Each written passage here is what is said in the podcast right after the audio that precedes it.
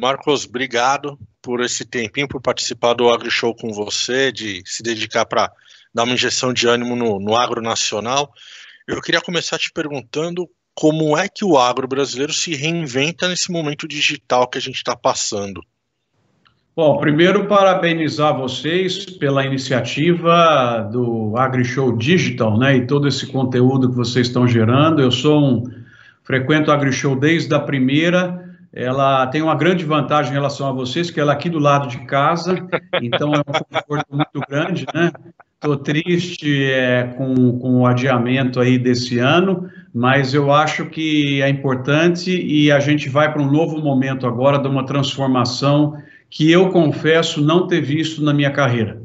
E trabalho com planejamento estratégico, que é o que eu ensino, né, na, tanto na USP quanto na GV.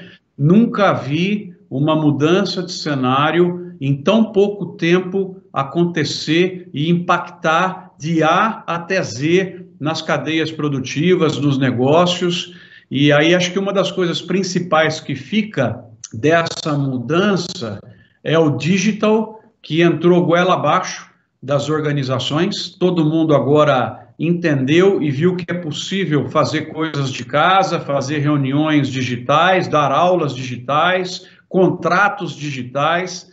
É, nós vimos nesse período também uma explosão de criatividade em relação Sim. a aplicativos né, que estão unindo produtores de hortícolas com compradores, aplicativos que faz o cara descobrir onde é que tem um frete o caminhoneiro.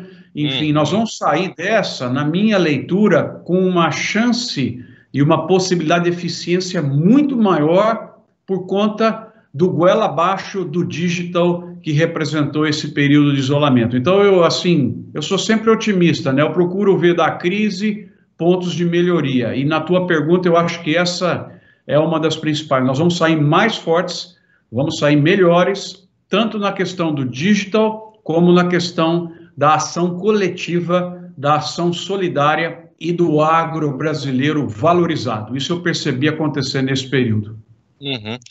Enquanto a gente estava trocando e-mail para fazer essa entrevista, né, para agendar, você comentou do, da possibilidade de protagonismo das cooperativas e de sistemas associativistas. Eu queria que você detalhasse um pouquinho disso. Como é que fica? O que, que tem de oportunidade daqui para frente?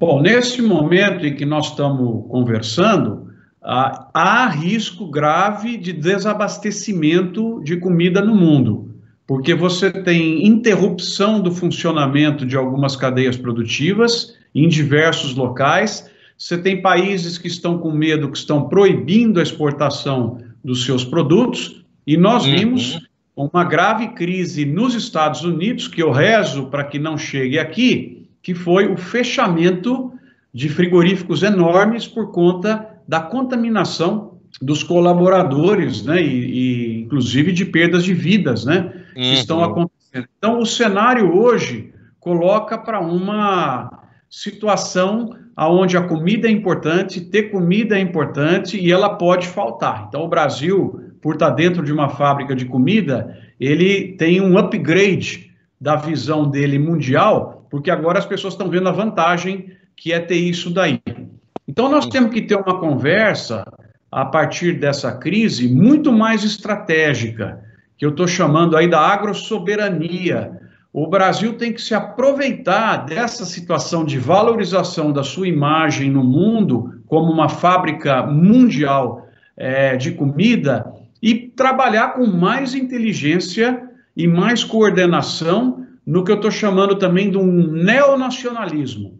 Né? Então, uhum. é agrosoberania com neonacionalismo. Vamos pensar, principalmente, como é que nós podemos fortalecer o nosso poder de venda dos alimentos que nós fazemos e como que podemos, num processo muito criativo, de gerar mais valor ainda nos produtos que são feitos aqui no Brasil. Então, eu iria por essas duas avenidas. E quem eu vejo protagonismo é o sistema cooperativista. Deixa eu dar um exemplo para não ficar muito claro. alto o que eu estou dizendo. Por que, que as cooperativas produtoras de carne no Brasil precisam ficar competindo umas com as outras no mercado mundial dando desconto para aumentar a participação de mercado, para aumentar o share, se nós poderíamos, por exemplo, na nossa estrutura cooperativista de carnes, criar como se fosse uma Copersucar. Ou seja, cada uma tem a sua identidade, tem lá a sua gestão, mas a parte comercial delas é em conjunto. Aí o que, que acontece? Você ganha uma força muito grande, porque hoje, quando você coloca ah, estruturas comerciais de empresas brasileiras, cooperativas ou outras empresas, para competirem lá fora, elas estão tentando uma tirar espaço da outra. Então, um comprador, ele acaba mandando. Né? a força vai para o lado do comprador. Se você Sim. tem uma estrutura mais quase que monopolista vendendo, ele é obrigado a aceitar as nossas regras. Então, eu acho que nesse momento surge a necessidade de rediscutir o posicionamento do Brasil como fornecedor mundial de alimentos. Nós vamos aumentar, nós vamos fornecer com segurança, mas nós vamos ditar as regras do jogo, porque a produção é feita aqui, nós não vamos ser comprados, nós vamos vender e encantar os nossos compradores resolvendo os problemas deles. Eu acho que o mindset agora tem que mudar para agrossoberania e esse uh, neonacionalismo. É, isso que você está comentando vai muito de encontro com os comentários que a gente ouve de que seremos responsáveis por alimentar o mundo. Né? O pessoal enxerga o Brasil, o mundo enxerga o Brasil como fornecedor principal de alimento do mundo.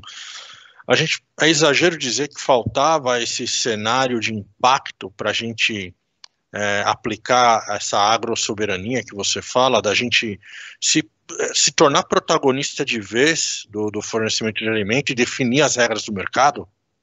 Eu acho que foi um susto importante nessa direção, né? Porque nós estávamos com uma coordenação é, deixando lacunas e agora essa coordenação precisa existir.